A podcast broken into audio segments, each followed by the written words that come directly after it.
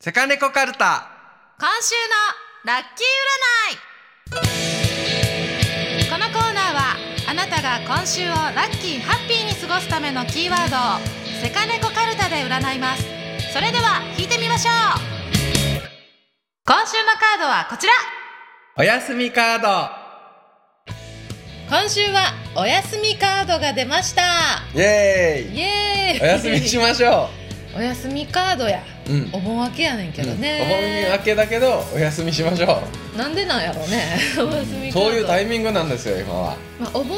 もさ今回結構ストレスするな人も多いかもしれないそうよなんかいろいろ言われるしね嫌ね出かけれんしね出かけれん天し気も悪かったしねそうねなんか帰ってくんなとか言われるし ねそうだね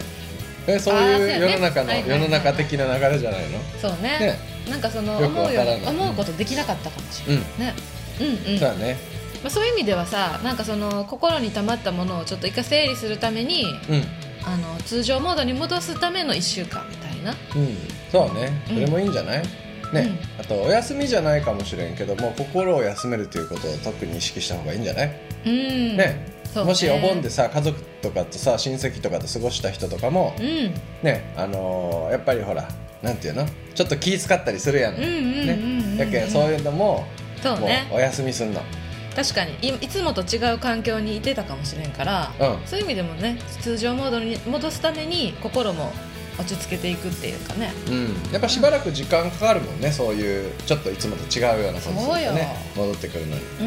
うん、うん確かにだけどそのためにこそううねゆったりしてゆっくり過ごして、うまあ自分一人のためのお休みをしたらいいんじゃないのかなと思います確かに、うん